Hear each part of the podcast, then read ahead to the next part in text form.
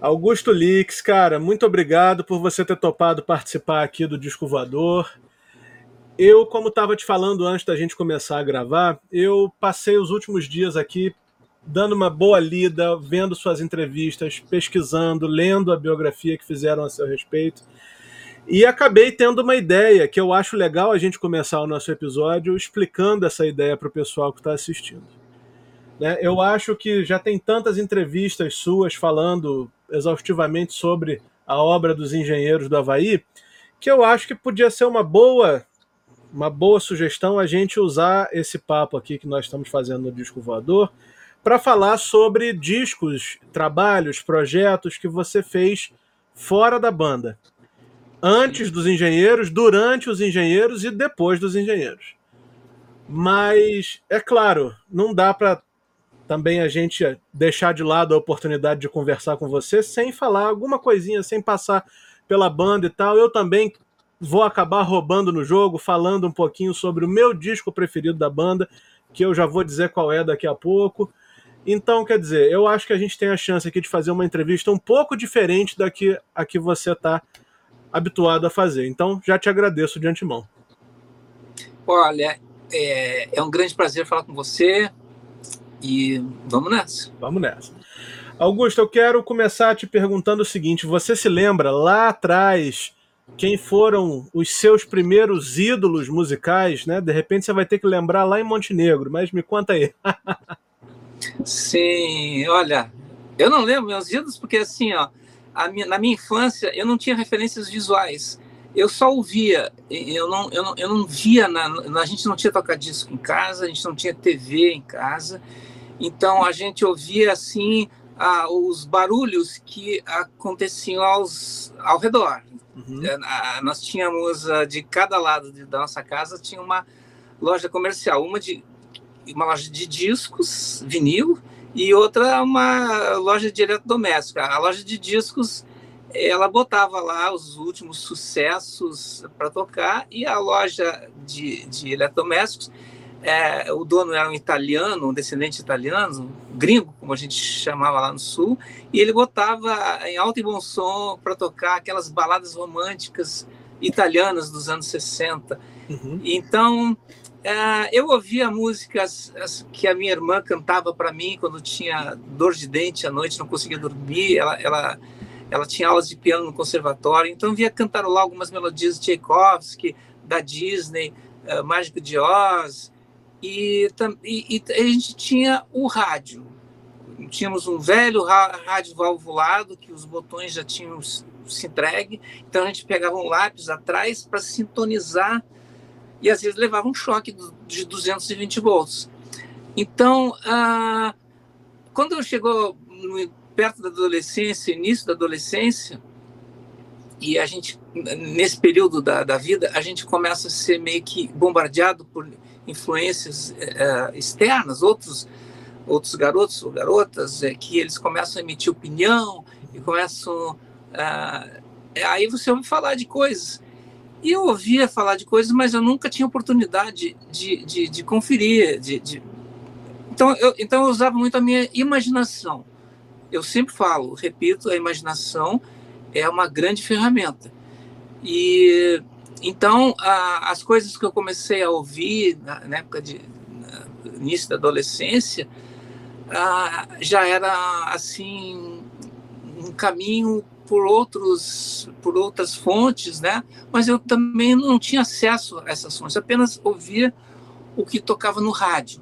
E aí, além do futebol, né? Porque, né? Eu ouvia muito futebol.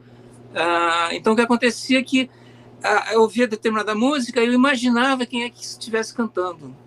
É, então, por exemplo, um exemplo muito é, engraçado é que é, eu comecei a ouvir gente falando assim, ó, ah, que é Woodstock, Woodstock, o que é Woodstock? Eu não tinha a menor ideia.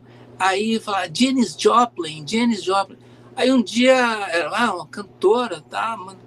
Um dia eu tô ouvindo uma música, I'll Be There, pô, será que essa aí é a Janis Joplin?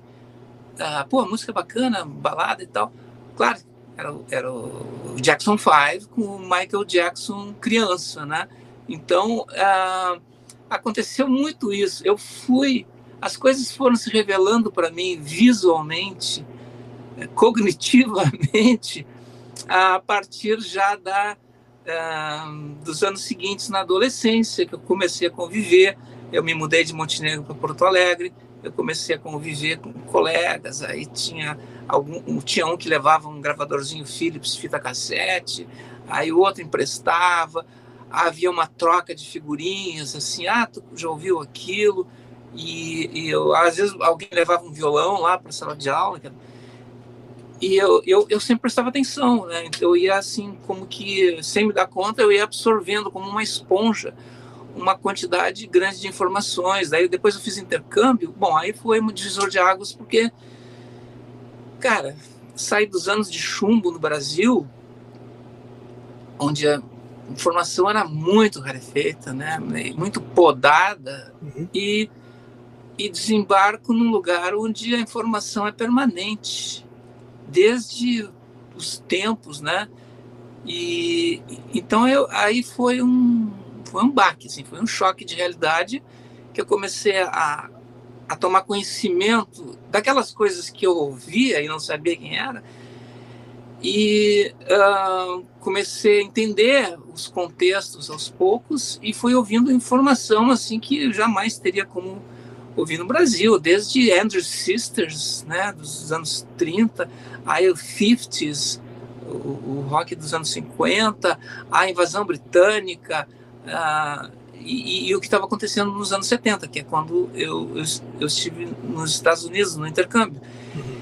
Então, ah, naquele período, comecei a enxergar alguma alguma ressonância assim de alguma coisa que e claro quando você é jovem você é muito permeável né você é influ facilmente influenciável então o pessoal ao meu redor ah, falava muito do Eric Clapton uh, o Cream Jimi Hendrix, né? E eu, eu ia atrás para saber o que, que era daquilo. E algumas coisas eu, eu, eu encontrei, eh, eu realmente um, me, me ressonei bastante com, um, com algumas coisas do, do, do, do, Clapton, né? nem todas. Né? Isso, eu acho que nenhum artista é totalmente é, ressonante com aquilo que é uma pessoa, um indivíduo, né? Uh, e também, mas eu tive um contato muito forte com um gênero, né, que no Brasil eu desconhecia, que era o, o blues. Né? Eu assisti uh, concertos do Sonny Terry, Brownie McGee uh, e, e, de outras bandas de rock blues. ouvi muitos discos que os meus colegas me emprestavam, Blues Project, uh, Super Session, uhum. que era com, com Mike, aquele disco muito interessante do Al Cooper, Sim. que tem um lado com, com, o guitarrista Mike Bloomfield, que tocava Sim. com o Bob Dylan nos, an nos anos 60, e, com, e depois com o uh, Steven Stills. E, e, e, depois eu soube que, que eles nunca se encontraram no estúdio, né? Porque um só pode teve tempo para gravar uma parte, enfim coisas né, é, da história. Uh, então, e daí, voltando para o intercâmbio, aquelas informações, elas bombavam na minha cabeça, assim, e, e elas procuravam encontrar alguma vazão. E eu, eu, eu, não tocava nada, tocava algumas coisas no violão que meu, que meu irmão me ensinou.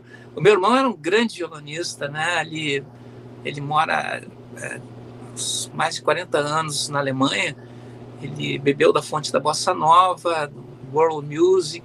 E an antes de viajar, sair para viajar de carona pela América Latina, ele me ensinou uma meia dúzia de, eh, de músicas no violão, assim. E eu consegui aprender e consegui sustentar aquilo. E aquilo me deu um ânimo, assim. Alguma coisa até toquei lá nos Estados Unidos. E aí, quando voltei para o Brasil, uh, essas coisas começaram, então, como procurar uma vazão. Aí eu, quando eu entrei na, na universidade, em Porto Alegre, aí a gente uh, se encontrava em, em, rodas de som, que na época se chamava entradas francas, né?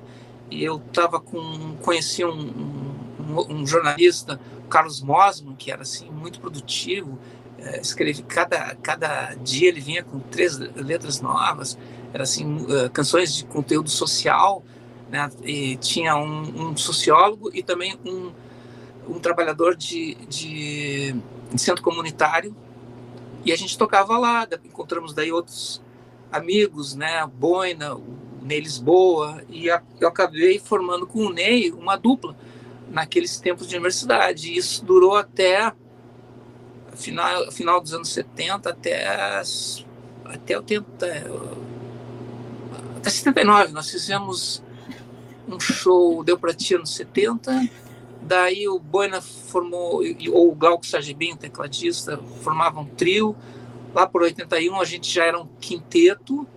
Assim tocando só em lugares simples né? Uh, desbravando caminhos assim na música urbana de Porto Alegre. Uh, porque o Rio Grande do Sul era muito pleno de música regionalista né?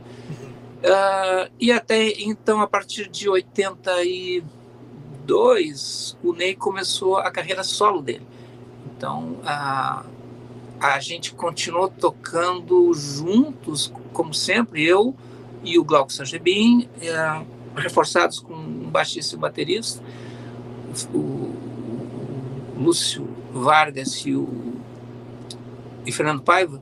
Uh, o Boina não, o Boina uh, não seguiu porque o Boina era uma personalidade, assim, quando a gente se apresentou, ele, o Ney e eu, a gente fez um show chamado Verde.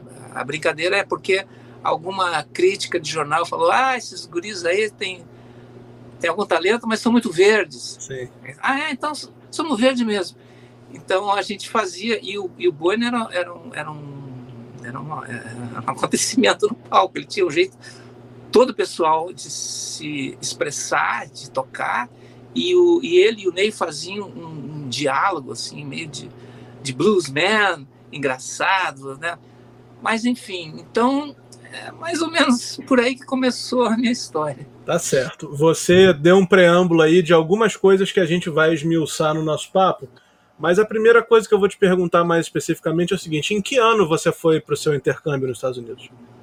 Foi em 73. 73. Eu sou class of 74. Legal.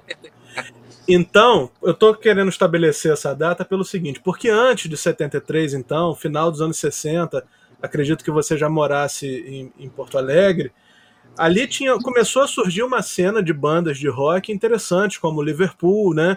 Acho que a mais interessante de todas, pelo menos as, das que eu conheço, era o Liverpool com o Foguete Luz, né? Que faleceu há pouco tempo.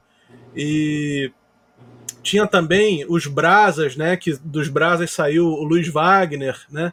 Luiz Wagner é, dos Brasas. É, é. E, e eu queria saber se você teve alguma ligação, ainda que como ouvinte, com alguma dessas bandas, se você curtiu o Liverpool, como é que era. Porque eu já entrevistei quase todos do Liverpool aqui no, no Disco Voador. E é uma cena que eu acho interessantíssima, né? Porque é uma banda que era muito famosa lá, né? Não, eu não diria famosa Hum. Eu diria que o Liverpool era. Eles foram os desbravadores, assim, pioneiros de um, de um caminho um, de rock no Rio Grande do Sul. Porque, assim, naquela época não existiam bandas, existiam conjuntos Sim. de baile. Os Robinsons, o Impacto, o Gerivian, Bugalu, uma infinidade, Mal Mal, Caos, eram bandas que tocavam em bailes. O Liverpool não tocava em baile. Eu se é, é, eu, eu acredito que talvez eu tenha visto eles uma vez num programa de TV infantil. Acho, posso estar enganado, mas eu acredito que tenha sido o Liverpool que estivesse se apresentando lá numa situação assim. Não tinha como ver uh, Liverpool tocar. Assim, eu morava em Montenegro e quando eu fui para Porto Alegre, isso já era 71. Ah, sim. É, o que acontece é que hum, eu estava assim, começando a enxergar alguma coisa, né? Saindo daquele do mundo de uma cidade pequena para para chegar numa cidade, é, uma selva urbana, né? Que, é, o, e, e, e, ter uma, uma ideia do que estava acontecendo no país. E o Liverpool Liverpool, Olha, depois, o que eu conheci, por exemplo, tinha um outro desbravador que era o Carlinhos Hartley. Sim. Que ele era um, um, um compositor, cantor, ele tocava um violão Del Vecchio é, de 12 cordas e com uma gaitinha de, de boca. E eu lembro de ter assistido um show, acho que 72, antes de eu ir para o intercâmbio, no Teatro de Câmara de Porto Alegre. E aquilo era uma coisa diferente, assim, era, né? era uma referência, era muito novo, muito diferente do que se pudesse imaginar. E o Carlinhos Artilheiro, depois da lendo a história, ele e o, e o Liverpool, eles se inscreveram num, num festival, né, com uma canção Por Favor Sucesso. Uh, então eu, eu te digo o seguinte, eu não vi o Liverpool assim em concerto ou, show. O que eu vi na volta do intercâmbio é, foi o Bicho da Seda. Sim. Foi um, uma, um reagrupamento do, do Liverpool Sim. por iniciativa do, do José Vicente Brizola, que ele re, re, é, reagrupou os integrantes do Liverpool e depois, mas ele não ficou muito tempo. Ele saiu, depois entrou uh, Cláudio Vera Cruz. Eu lembro que uh, naqueles tempos, logo após voltar ao intercâmbio, eu andava no bolso com uma uma Marine Band, uma gaitinha de boca, né? e aí encontrava os amigos. O, a, aí um dia, uma época, tinha um, um, amigo assim da rua, Porto Alegre, a gente encontrava muita gente na rua, Parque da Redenção, Bonfim, e aí uh, eu sei se foi o, o Nelson ou o próprio Boina né, que me levou, me apresentou lá para o Carlinhos Artilheiro, na casa dele perto do Cinema Marabá, na Cidade Baixa. E ali que aconteceu, eu acho que eu estava em tempos de, de, de, me preparar para vestibular, uma coisa assim. Eu tinha tempo livre, eu passava na casa do Carlinhos e nós rolava blues. Ele ficava de pé com o Del Vecchio dele e eu mandando ver na gaitinha as parcas técnicas que eu tinha aprendido de um amigo americano. E, e depois, da, numa dessas vezes que eu estava lá, apareceu o Cláudio Veracruz. E porque no dia seguinte ia estrear um projeto uh, planejado pelo Carlinhos que se chamava Rodas de Som, no Teatro de Arena, na, na Borges de Medeiros, no viaduto da Borges de Medeiros. E ali iam se apresentar é, grupos locais assim, amadores ou profissionais, né? E uh, acho que, não sei se todas as sextas-feiras ou uma sexta-feira por mês. E quem abriu foi o Boina. E, e quem encerrou foi o Bicho da Seda. Uhum. E nessa época o Cláudio Veracruz já era integrante, né? E então, uh, naquele existiam outros outros uh, eu me lembro que, que na, na, adolescência a gente pegava às vezes a estrada saía de carona, mochilando e para ir para as praias de Santa Catarina, então principalmente para Garopaba.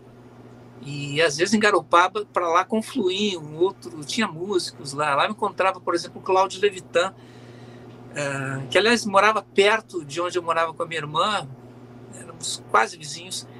O, o Cláudio, eu me lembro do Cláudio assim, com longas barbas e cabelos, com violão folk, tocando assim, criando músicas assim uh, espontaneamente uh, da, as meninas de Garopaba andam alegres pela estrada e tal.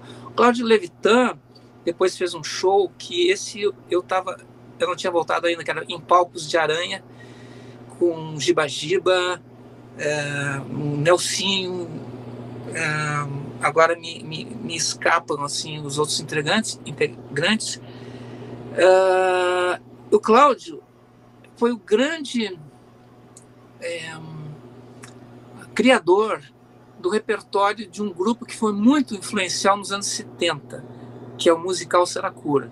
Uhum. Quer dizer, é, era gente que a gente encontrava no Bonfim, encontrava ali o Silvio Marques, o Nico Nikolaevski, e uh, uma vez até o Silvio me convidou, ah, aparece lá, vamos ver um ensaio nosso. Então nós fomos na casa da Gatinha, que era baterista, e, e me, me, chamou a atenção que era um, um, quartinho todo forrado de caixinha de ovo.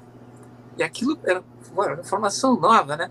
Claro que depois eu fiquei sabendo das limitações da, daquele efeito para fins de, de, tratamento acústico e tal, mas era uma coisa impressionante. E ali uh, conheci o, o, o, baixista Chaminé, um dia me convidou para ir na casa dele também. Era gente muito bacana e muito talentosa e muito competente, assim. Tanto que uh, nos impressionava. Uma vez eu fui com o Ney no Círculo Social Israelita, no Bonfim, vimos o show do, do não sei se começa na musical Saracura, depois mudou para a banda Saracura. E ficamos impressionados, assim, com um show enxuto, bem produzido, programa com as letras das músicas.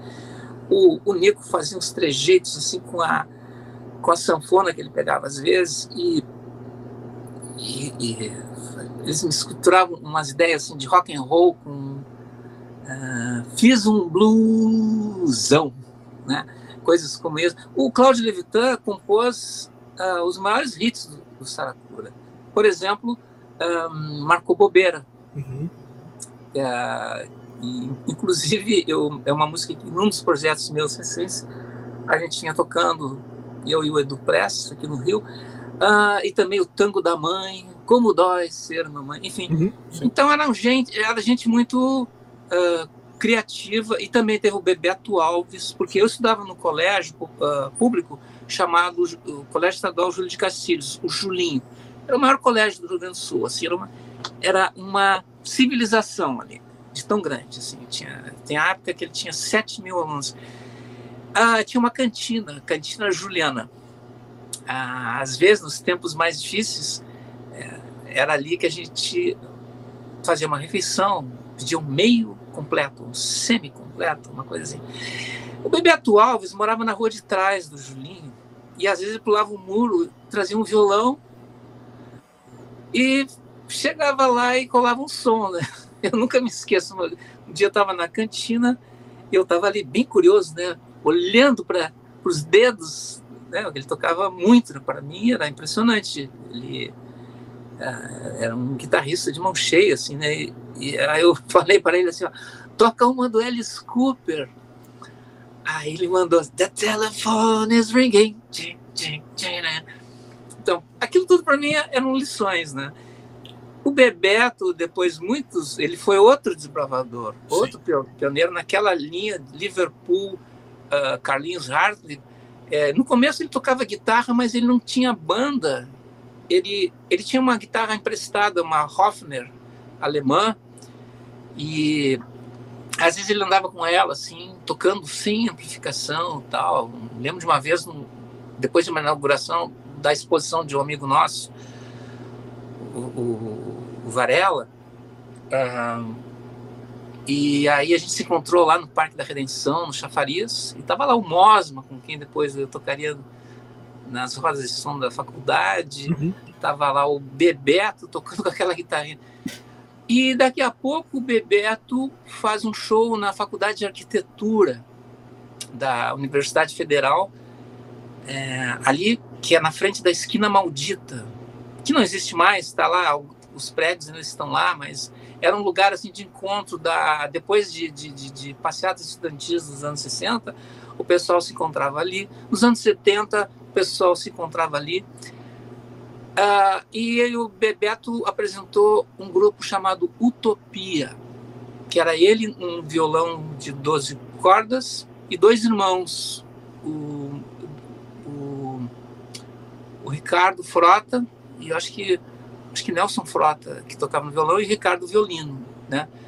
E aquilo ali causou um impacto, era uma coisa assim, muito diferente, porque era um som progressivo, era viajante. Anos 70 era uma época que as pessoas sentavam no chão e, e contemplavam alguém que estivesse tocando.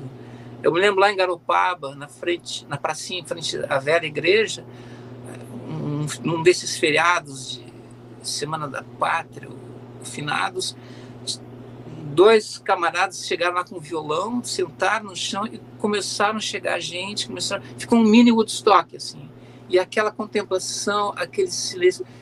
Era uma situação muito diferente dos anos 80, uhum. onde as pessoas ficavam de pé, né?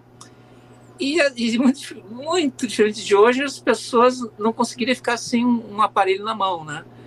Uh, e aí, então tinha esse esse aspecto. São gr grandes influências assim. O, o, Bebeto depois foi Saracura Bebeto e o Nelson Coelho de Castro, que é um, um compositor de Porto Alegre também. Ele tem músicas clássicas como Naquele Tempo do Julinho.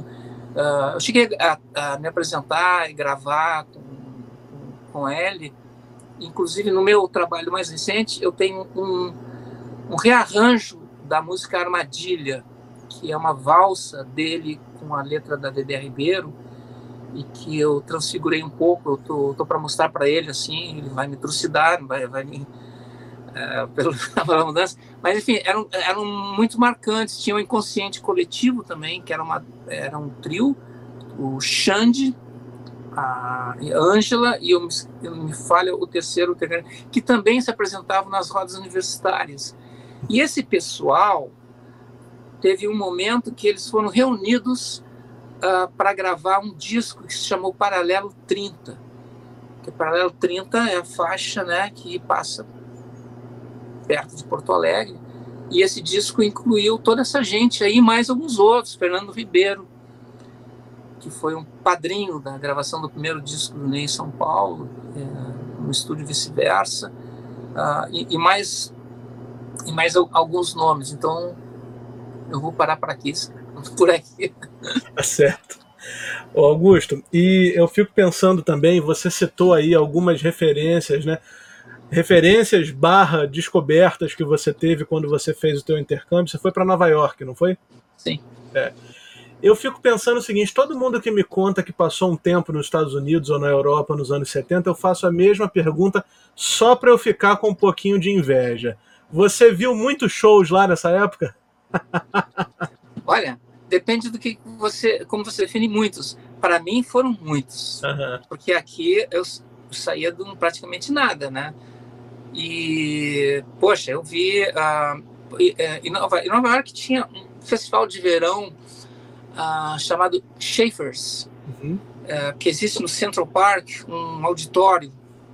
E ali, ali no verão é, é, é, uma coisa assim sem cobertura, né? Um palco e, e um, uma plateia assim ao ar livre. Eu acho que existe esse festival até hoje, não sei se com esse nome, mas até hoje tem um festival no verão. Ah, deve ter, né? Porque é. o local não é. deve continuar lá, as coisas não desaparecem assim tão é. fáceis. Né? Na, ah, eu vi lá Mahavishnu Orchestra, Uau. vi Pouco, que era uma banda de country rock, assim, vi Agora tinha outros locais também, no Madison Square Garden, eu vi o Bob Dylan e The Band. Uau. Uh, também a, o Beach Boys, Sim. com a, a, a, E teve um. Teve uma banda assim que, que apresentou a Linda Ronstadt, aquela cantora country, né? Uh, tinha muitas bandas de country rock, New Riders Purple Sage. Okay. Uh, o Solitary Brown McGee, que me marcou muito, eu assisti num pequeno teatro em Port Chester, Sim. que é upstate, né? Sim. uma cidadezinha pequena, que era um teatro tradicional. Lá eu vi também John Sebastian. Eu acho que é o Cap Capital Theatre, não é isso? Capital Theatre, é, exatamente. É. Eu tenho até hoje fotos eu assisti na primeira fila. Que maneiro, cara. E, o, e, e ali fiquei muito impressionado. Quando eu comecei, uh, lá, antes do Ney começar a carreira solo em Lisboa, uhum. lá por. Uh, por uh, ah, foi ali mesmo, né? Eu acho que ali por 82, porque a gente, o que acontecia? A gente ficava um semestre inteiro ensaiando para tocar um fim de semana. Aí o que aconteceu? Fazer o quê? A gente não queria é. fazer a parada. Aí, depois que o, o, Ney apresentou o primeiro show solo dele, com a banda, uh, que era Vem Comigo Nesse Barco Azul, uhum. uh, a gente... Uh, o Ney também tinha feito intercâmbio, né? Ele também tinha uma queda, assim, pelo blues. Então, vamos fazer um show só de blues, né? E fizemos um show que tinha um nome bem original, né? Só blues. E aí, o que, que nós fizemos? Nós juntamos coisas do Sonny Brown, com outros uh, de outras fontes e até algumas coisas assim que tecnicamente uh, pode até não, não, considerar que sejam blues, mas tinha um forte elemento um, é uma coisa difícil de, de, de explicar, uma, uma densidade uh, literária, assim, de, de, de, uma coisa de, de um sentimento. Um, uh, então, por exemplo, a gente tocava uh, I'm just a gigolo that everybody knows. People on the bar are playing. Que tecnicamente não é um blues, o Louis Armstrong cantava isso, mas no contexto, né? Aí tinha uh, tinha, tinha vários temas assim, de, até de, de, discos que eu tinha cavado lá. Em Nova York tinha uma loja que tinha muitas preciosidades, uh, que era a Colony. Acho, se não me engano, ficava na 48, lá com a décima, assim, sa saiu um pouco do centro, daquele centro próximo da, da Times Square, e ali tinha umas preciosidades. Então, uh, tinha. Cara, a gente tocava até rap blues, né? E a gente até no show de 40 anos do Ney, lá em Porto Alegre, em outubro Sim. de 2023, até a gente reviveu um pouco disso, assim, com algumas gags. Então, o rap blues era o. Uh, era Darktown Strutters Ball, que a gente conheceu com a, a com cantor, cantoras, né? E, enfim, são músicas muito antigas do, do início do século, né? uhum. né? Ah, claro que uh, Nobody Knows When You're Down and Out. Uh, enfim, tem, gran tem grandes clássicos do gênero, né? Certo. E tem, é claro, tem aqueles blues que são meramente aquela repetição de 12 compassos, uhum. com, de, indo de, de, de, de primeira para quarta para quinta, indefinido, em loop definido. Até uma brincadeira que a gente conversava assim, ó, quem é que tem os direitos autorais do blues? é, é, plágio um do outro, assim, são, é um plágio coletivo. Não dá nem para reclamar do Led Zeppelin, né? O pessoal fala que o Led Zeppelin pega muita coisa desses bluseiros, mas não dá para reclamar, todo mundo pega um pouquinho, né? Ah, porque o blues é, é, é, é, é, como que um exercício. É um exercício para pegar o violão, a guitarra e solar, brincar em cima. e Só que ah, tem que contextualizar também, porque ah, se a gente se transpor lá para os anos 60, era uma coisa muito nova. Quando tinha um cara como Mike Bloomfield, Sim. que ele era um judeu que se criou no meio aos, aos músicos negros em Chicago, ele, uh, ele tinha uma frase muito bacana, que ele dizia assim, que ele tinha a mesma dor dos negros, que, que no, para os negros eram, eram a dor externa, para ele era dor interna. Uh, então, uh, aquilo, claro que se você transpor assim alguns trabalhos instrumentais do ah, uma das músicas que a gente tocava no Soul Blues era do Mike Bloomfield, claro, obrigatória do repertório meu com o Ney, que era Peeping and Morning Blues, que é um, um clássico, assim. Clássico. Uh, e então uh, hoje você pega assim algum garoto pré-adolescente, ainda não adolescente do, da Coreia, do, do TikTok, e ele vai fazer aqueles aquelas técnicas sweeping para cima, um milhão de notas por hora, e daí tu bota, botar um fraseado de um guitarrista dos anos 60, britânico, não? Cara, é uma bobagem. Uhum. É, é uma coisa que, que impressiona os mais jovens, né? Eu, eu tive minha época também de me impressionar por essas coisas, que é a, a, a técnica, né? De se impressionar com, com as coisas. Isso é uma discussão, né? Tá certo. Eu acho que isso é um, é um, um caminho muito, muito vasto, né, Augusto? Porque eu fico imaginando, pegando carona no que você falou que você assistiu, né? Eu acho que é um cara muito, muito, muito é, relevante e revolucionário assim na forma de tocar, pelo menos para o meu gosto dentre todos esses aí que você falou que viu, é o John McLaughlin, né? Você falou que viu o Mahavishnu Orchestra. Então eu imagino que o jeito de tocar dele deve ter sido também uma, uma coisa assim que tenha feito tua cabeça naquela época.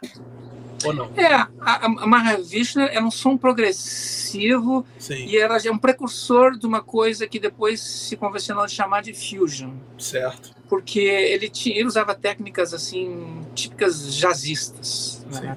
É, e ele, era, ele tinha uma excelente companhia do Jean-Luc Ponty no violino ele, eletrônico. Né? É, essa questão do jazz, uma vez eu, eu resolvi tirar limpo assim para mim. Eu passei um mês de férias em Nova York e juntei uns amigos lá. Nós ia de bar em bar que tinha música ao vivo, tudo jazz, né? Aí Joe Pass, Jim Hall, Kenny Burrell uh, e, e, tantos outros, Herb Ellis. Uh, e o que acontecia? eu tinha uma sensação assim de que ali eu estava vendo, cara, não podia ter técnica musical mais apurada do que aquele, aquela gente. E nem todos uh, tinham conhecimento teórico musical. Jim Hall não, não lia uma nota. Né? Assim como nós tivemos grandes guitarristas no Brasil também, que também não. Né? Então ali é, ficou Barney Castle. Conversei com o Barney Castle. Foi, foi assim uma de uma grandeza, do, do, do, de uma simpatia. Eu entendi algumas coisas. Eu entendi assim que aquele não era um caminho para mim. Uhum. Assim, é, tipo, eu eu avaliei que, olha, por, por uma coisa, eu acho que não teria a competência para seguir um caminho daqueles. E eu acho que a minha a minha cabeça, meu coração estavam mais sensíveis a, a, a, outros âmbitos, outros contextos. É, eu sempre eu, eu fiz músicas instrumentais, é, curtia músicas instrumentais muito, mas é, eu precisava ter um contato com a palavra cantada. Assim, precisava ter. E eu o, o, o, jazz me passava uma sensação assim, mais ou menos como um chorinho do Rio de Janeiro como uhum. uma música folclórica local, assim, de que em ambos os casos instrumentistas virtuosos, né, fantásticos.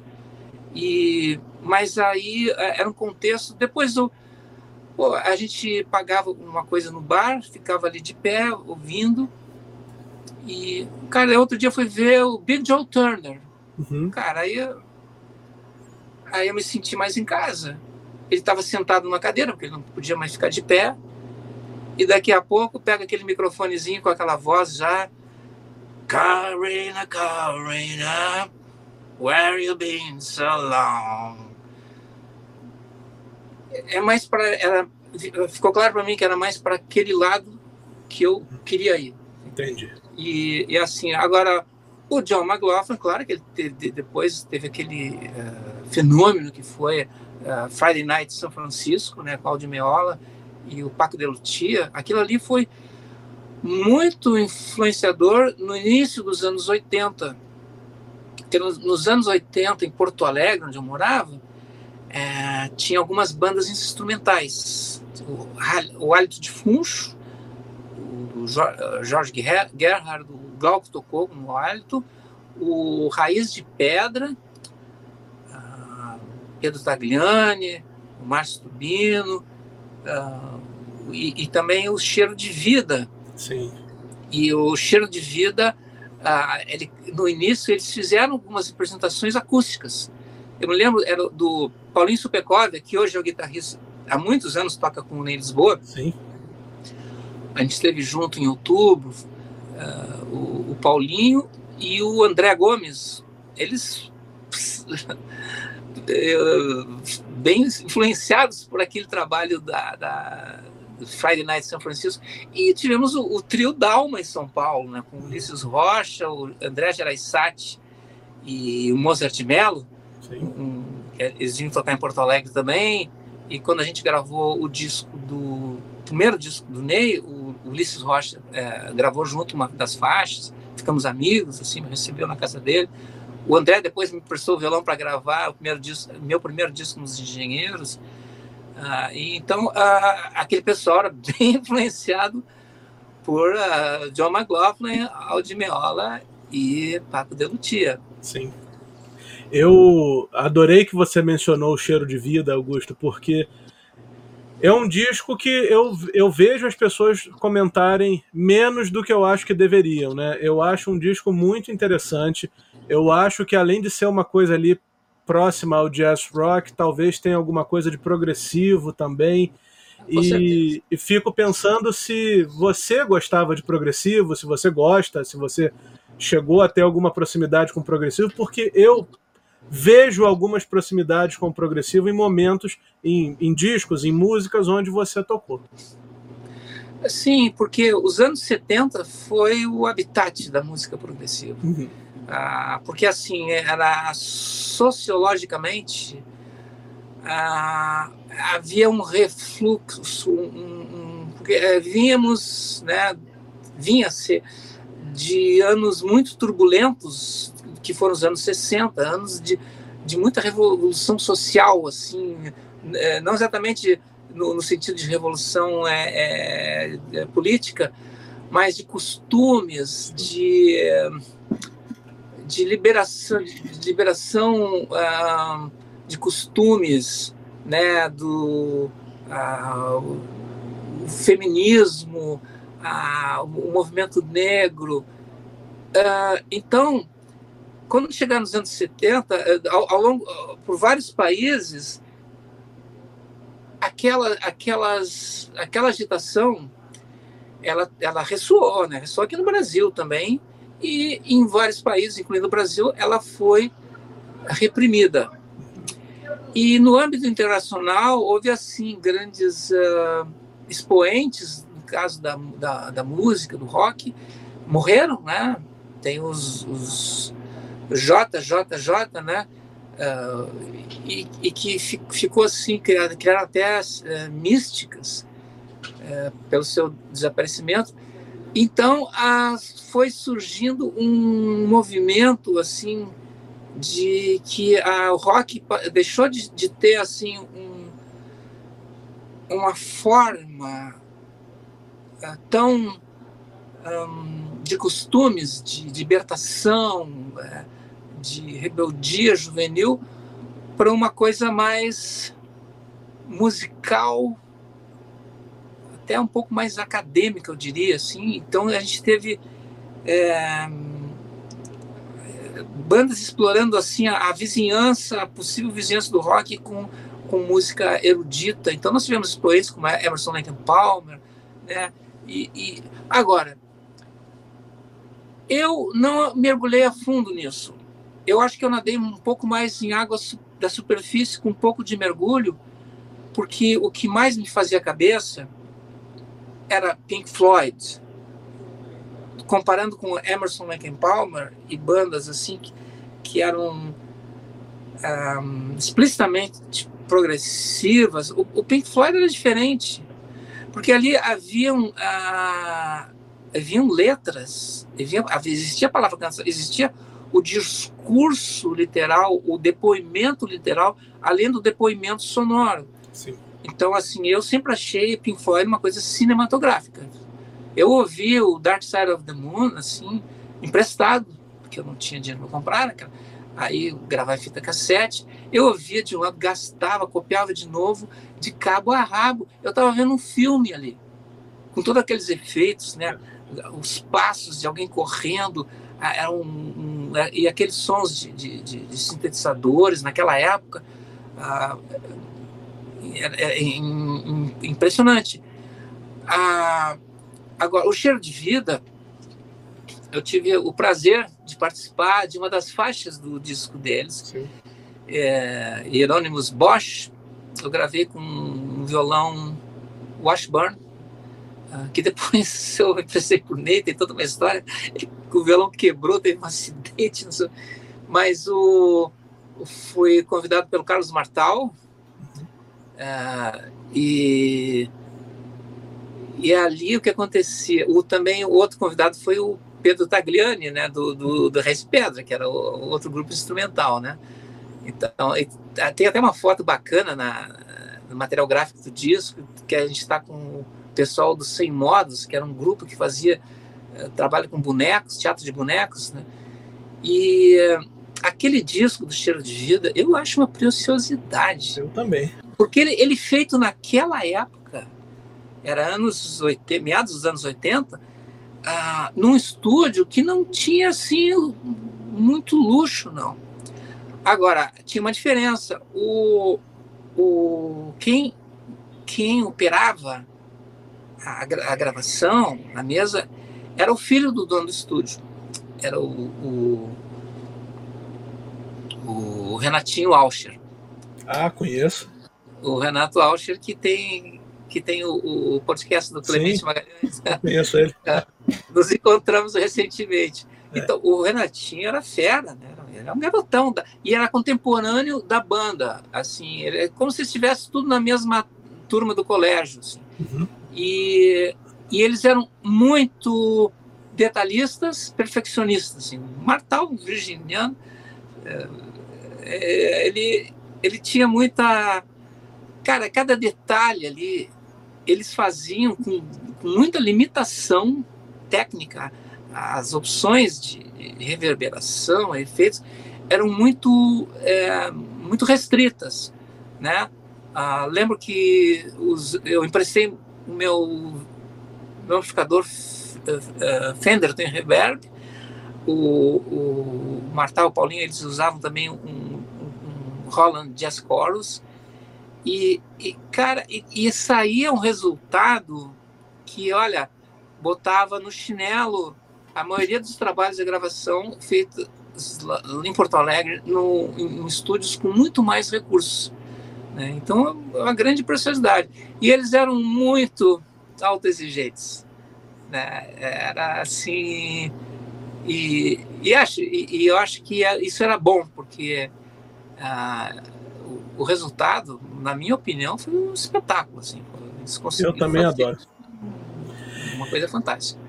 E o Cheiro de Vida acaba que só tem um disco de estúdio, né? Depois saiu, parece que um ao vivo da época. Você chegou a participar de shows com eles? Como é que era a tua ligação fora do estúdio com a banda? Não, não. Eu só assisti shows deles e eram shows. Assim, eu me lembro, existia em Porto Alegre o Teatro Leopoldina, que depois mudou de nome para Teatro da OSPA. E acho que hoje não existe mais. Não sei o que, que existe lá naquele prédio hoje. Ah, ah, lembro de. Eles fizeram um show uma época com o Bebeto Alves. Sim. Ah, mas nesse caso o, era um disco ao vivo do Bebeto uhum. e com um cheiro de vida ah, acompanhando, né? E o, e o Glauco Sergibim também ah, no teclado. Vi também show do próprio Cheiro de Vida é, e, e assim era uma catarse ouvir o, o, o Andrezinho quando ele começava a solar, né? Assim, porque era uma coisa naquela época ali tinha certamente alguma influência de Stanley Clark. Sim. É, ele até fez tem uma música dedicada ao Stanley, é, mas era muito legal. Ah, vi eles também no, no, no Araújo Viana na época que, que era um auditório aberto, uma acústica maravilhosa mas que depois foram obrigados a, a construir uma cobertura porque é, eles não podiam marcar um show com o risco de que chovesse, né? Então, uh, mas enfim, vi eles no Araújo, no, no, no Araújo também. E eles eram muito feras. Assim, eles mudaram-se para o Rio numa época. É, é, tinha uma palavra lá em Porto Alegre que se falava assim: a saída para música instrumental no Brasil ou em Porto Alegre era o aeroporto. Então, assim, o, o Raiz de Pedra migrou para a Europa, alguns foram para a Áustria. Ah, também o, o, dois músicos que tocaram com o Ney nos anos 80, o, o Fernando Paiva, baterista, e o Dudu Trentin, tecladista eles foram para a Áustria e para a Alemanha foram, acho que o Pedro Tagliani, o, o Márcio Tubino, saxofonista. Uh, o Cheiro de Vida se mudou para o Rio. Aqui, uh, mas o, é, o Paulinho Supecóvia não ficou. Ele ficou um tempo, acho que reavaliou e voltou para Porto Alegre. É, e aconteceu que logo o André Gomes e o Alexandre Fonseca, baterista, que também tocou com o Ney uma época, uma época que o Ney Paiva estava meio de rusga, teve shows aqui no Rio, Bebeto Alves em Lisboa. Era mesmo, era eu na guitarra, o Glauco Sajibim no teclado, e na bateria se revezava. Quando o Ney tocava, era o Alexandre. Quando o Bebeto tocava, era o Paiva. Enfim, então esse pessoal, o Alexandre Fonseca e o André Gomes, começaram a tocar com o, o Pepeu Gomes. E o Martal começou a trabalhar com o Djavan. Entendi. Então isso eu acho que deve ter absorvido bastante, né? E o, o Martal também tinha uma queda, assim, uma tendência a, a, a luthier, ele tinha criado instrumentos, ele tem, tinha um instrumento pequeno, a, a crica, que era um, uma mini guitarra, assim, é, lembrando um pouco guitarras baianas, né? É, mas é um instrumento fantástico, assim. Uhum. E... Uh, antes disso, eu ainda cheguei a gravar com o André uma faixa pro, com um, um, um compositor gaúcho, o Gelson Oliveira, que ele, ele, teve aulas com Toninho Horta e ele chegou lá no início, no meados do, finais dos anos 70, quando a gente se conheceu nas rodas universitárias, o Gelson chegava lá com aquele vozeirão assim impressionante, aquelas harmonias fantásticas. Então houve uma aproximação. E o primeiro show comercial do Ney foi com o Gelson Oliveira. Chamou-se lado a lado, Ney Lisboa e Gelson Oliveira, e eu tocava junto. Uh, cada um tocava suas músicas. E o, o Ney cantava algumas músicas do Gelson. E uma época, então, me convidaram para produzir a gravação de uma música que era uma parceria do Gelson com outros dois autores, acho que Sérgio Rezende e Paulo de Castro, que foi o tema de um filme, O Sonho, O Sonho Não Acabou, um, sobre a juventude em Brasília. Uhum. E nós, daí eu, daí eu convidei o André Gomes para o baixo, uh, o, o Neil, que é um tecladista, e eu usei bateria eletrônica porque era um, tinha, tinha poucas horas de estúdio, né? Estúdio era uma coisa muito cara naquela época, assim.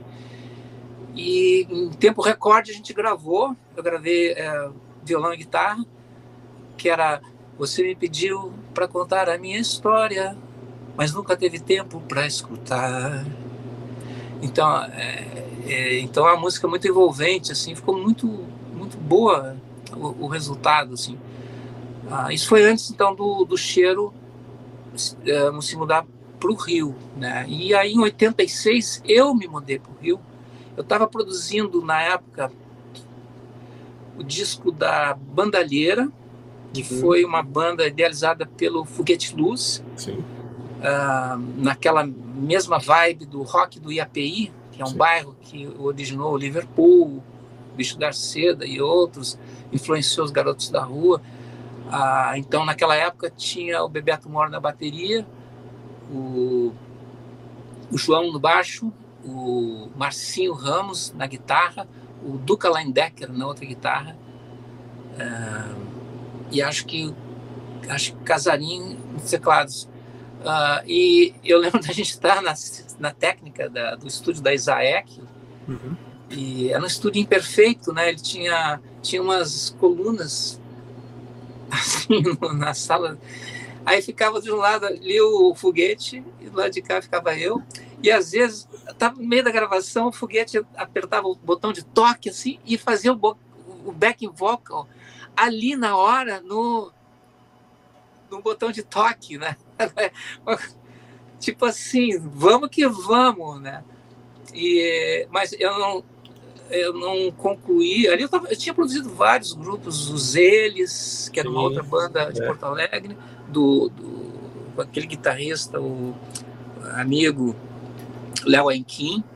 Ah, eu estava fazendo muitos trabalhos assim ali de, de, gêneros diferentes, assim, porque eu tinha, eu era jornalista, trabalhava em rádio, eu fui obrigado a, a fazer uma opção que eu não, não, não poderia mais conciliar as duas coisas, né? Uhum.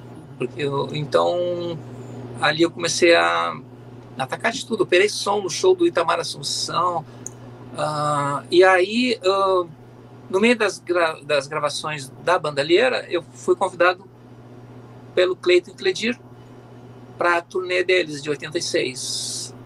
Aí eu me mudei para o Rio, levei uma pedaleira que era um trambolho, assim, um sarcófago, no ônibus de linha. A Branquinha Ramil, irmã deles, produtora, me, me esperou lá na rodoviária. E foi um aprendizado para mim. Toquei com o Luciano Alves, uh, que, aliás, o, essa formação, Luciano Alves, Elcio Cáfaro e... Luciano e Alves, o, que foi dos Mutantes? E o, exato, e o Tavinho, e o Tavinho Fialho no baixo. Sim.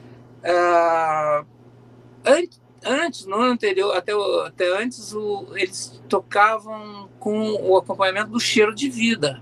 O Cheiro de Vida acompanhava o Cleito Cledir. Uh, daí eles fizeram, para 86, uh, eles fizeram essa formação diferente. Para mim foi um aprendizado, porque os shows nossos, com o Ney, com o Bebeto, Nelson, eram, eram muito esporádicos. Sim. Não existia assim turnês, assim, era muito difícil fazer música uh, no, Rio Grande do Sul, assim, e o estado no extremo sul do país, né? E ali uh, eu peguei assim um conhecimento uh, de, de estrada, assim, de Brasil. reencontrei o André Gomes o, quando quando o o Tavinho tinha algum compromisso, motivo de doença, é, então eles chamavam o André. E e assim foi uh, aquela turnê e eu estava morando com meu irmão que já morava no Rio há muitos anos, meu irmão mais velho, e eu estava já pensando na, em voltar para Porto Alegre, que aqui era muito difícil uh, né, encontrar assim, sim se integrar no, no meio, né? É, você chega sempre com um outsider, né? Uhum. É, tem com todas as típicas dificuldades, é como um estrangeiro chegando, né? No, é como ir para outro país, assim, há muitas diferenças. Aí veio a informação do Ney avisando que, ó, que ele assinou com a EMI Odeon. O Ney tinha gravado dois discos de São Paulo, primeiro independente e o outro com a, a gravadora Acit, de Caxias do Sul. Uhum. E o terceiro ia ser gravado no Rio, ali no estúdio da Mina Barreto, né? Esse é o Carecas da Jamaica, não? Carecas da Jamaica. Sim. Então eu adiei a minha volta para Porto Alegre e, e assim a gente fez algum. Fui uma vez para Porto Alegre, a gente fez um show lá e aproveitamos para dar uma ensaiada para o repertório do disco. E depois daí eu voltei para o Rio e gravamos lá na, na. E, e foi ali, a partir dali, que eu, que eu entrei para os Engenheiros do Havaí, né? porque eles participaram de, da gravação da faixa Tito, que é uma parceria minha e do Ney. Inclusive foi mudado o arranjo original.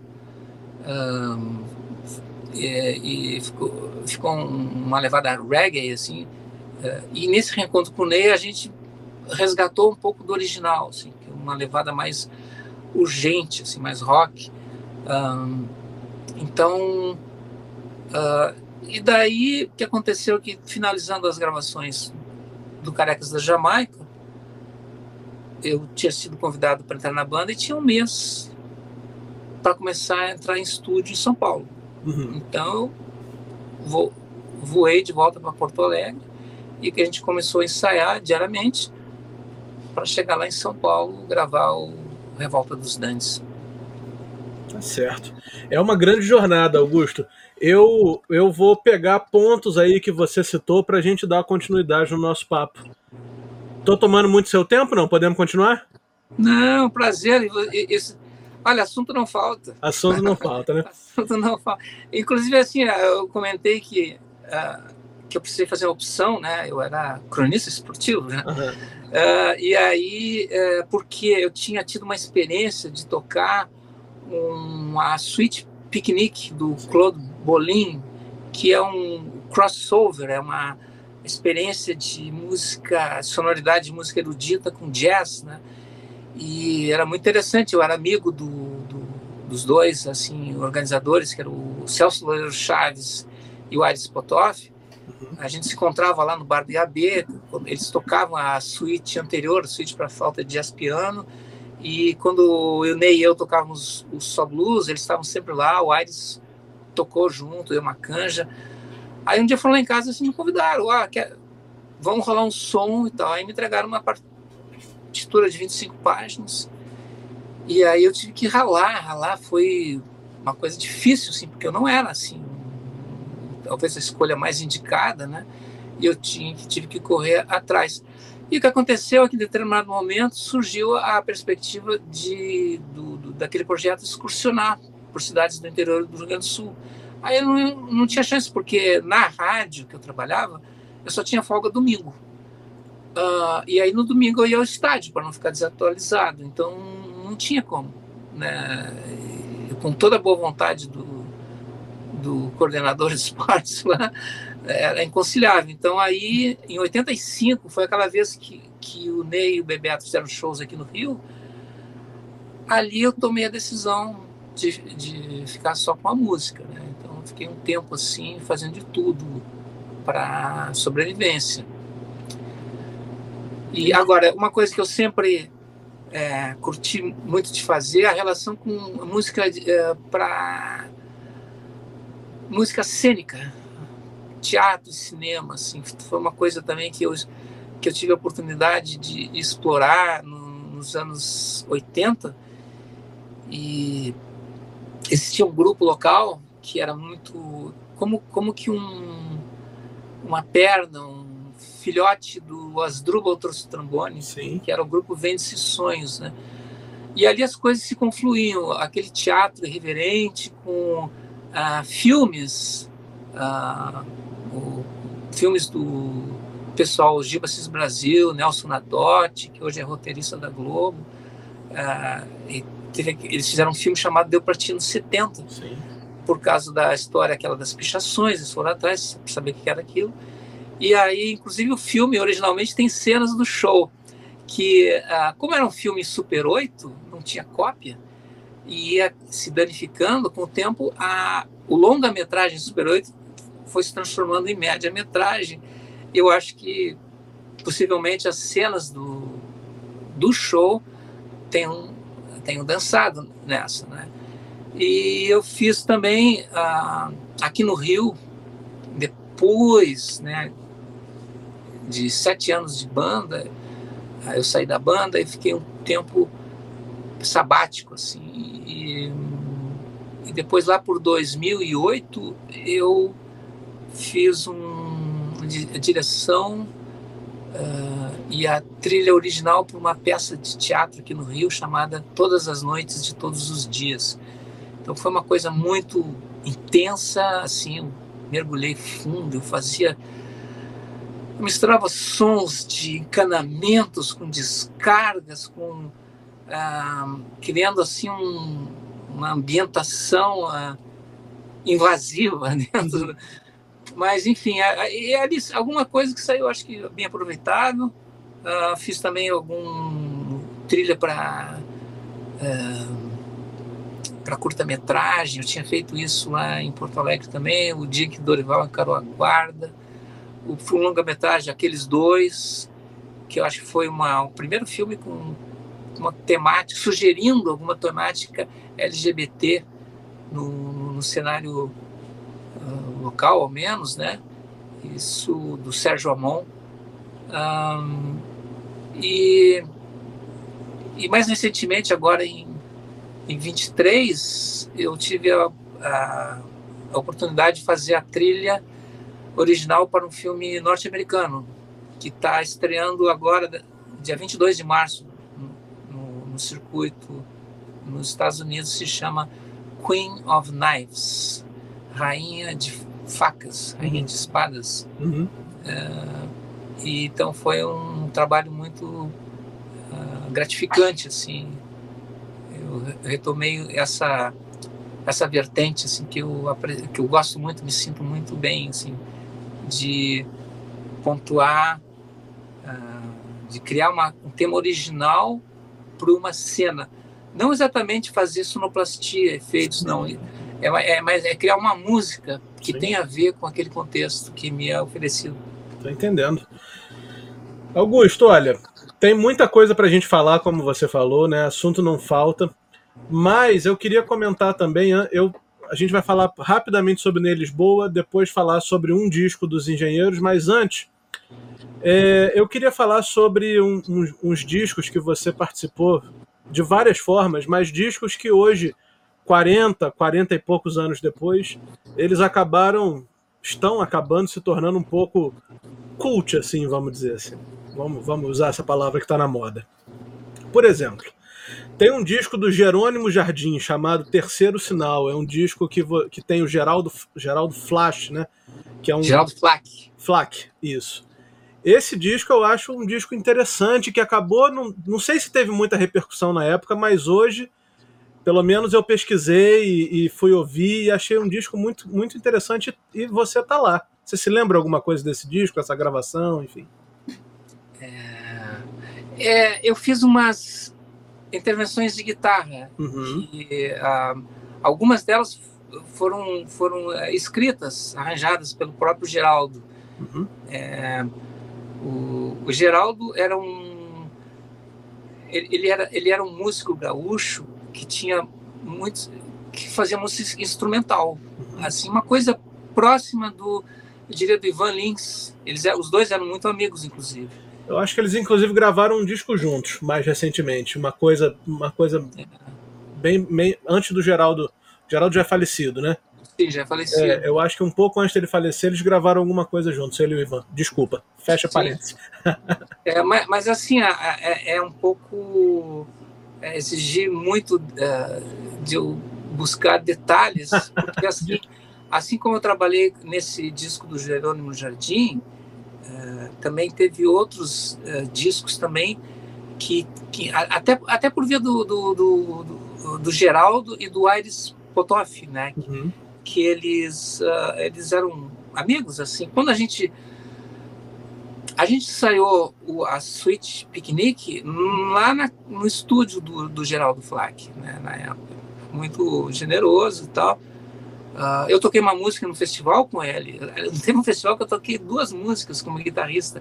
Uma com o Geraldo Flack e a outra com o Felipe Franco, que acabou vencendo o festival. Eram temas é, bem diferentes, assim. É, uh, e, e eu tive também a, a, minha primeira gravação, acho que teve a mão do Geraldo também, com, com o Aires. Eu acho que o Aires tinha me conhecido do Só Blues, acho que ele comentou com o Geraldo, e aí o que aconteceu? Foi feita a gravação ah, de um disco do cantor de uma tradicional banda de baile de Porto Alegre, que era do, do, do, que fazia os bailes da reitoria. Nos anos 60 existiam os bailes da a reitoria, é a reitoria da Universidade Federal, né? Uhum. E o cantor se chamava Sabino Loguercio. Sim, a banda era e... Museu do Som, é isso? Cara, eu, eu, não, eu não, agora não saberia te dizer. Uhum. Uh, eu acho que tinha um outro nome também, uma outra formação. Uh, eu sei porque nesses bailes da reitoria também tocava o Luiz Fernando Veríssimo, tocava saxofone. Uau. E no disco do Sabino Loguercio, o, o, o Veríssimo ele toca uma faixa. É um reencontro. Inclusive, o, um dos operadores de som no estúdio da Isaek era, o, era outro saxofonista que também, daquela turma dos bares da reitoria, que era o, o, o Schuller, né? Uh, e, e eu gravei duas faixas eh, que foram, foram as minhas primeiras gravações no estúdio profissional uhum. que é um, uma uh, uma é uma música do, do Sérgio Ricardo uhum. uh, viu como o mundo inteiro ficou tão lindo aí foi meu primeiro solo de guitarra uh, gravado né e, e, a, e a outra é uma música era um cover de uma música americana acho que é acho Power to the People, não, era, uh, que tinha naipe de metais, assim, tipo Chicago, uhum. né? É, enfim, cara, é muito. Puxei fundo no baú, né? Não, teve também a cantora Loma. Loma, eu ia perguntar dela, cara. Próximo aqui na minha lista é a Loma. A Loma. Tem o Nelson Coelho de Castro. É. Eu gravei Kalimba no disco do Nelson Coelho de Castro. Na época eu tinha trazido ali, era uma meio que uma novidade.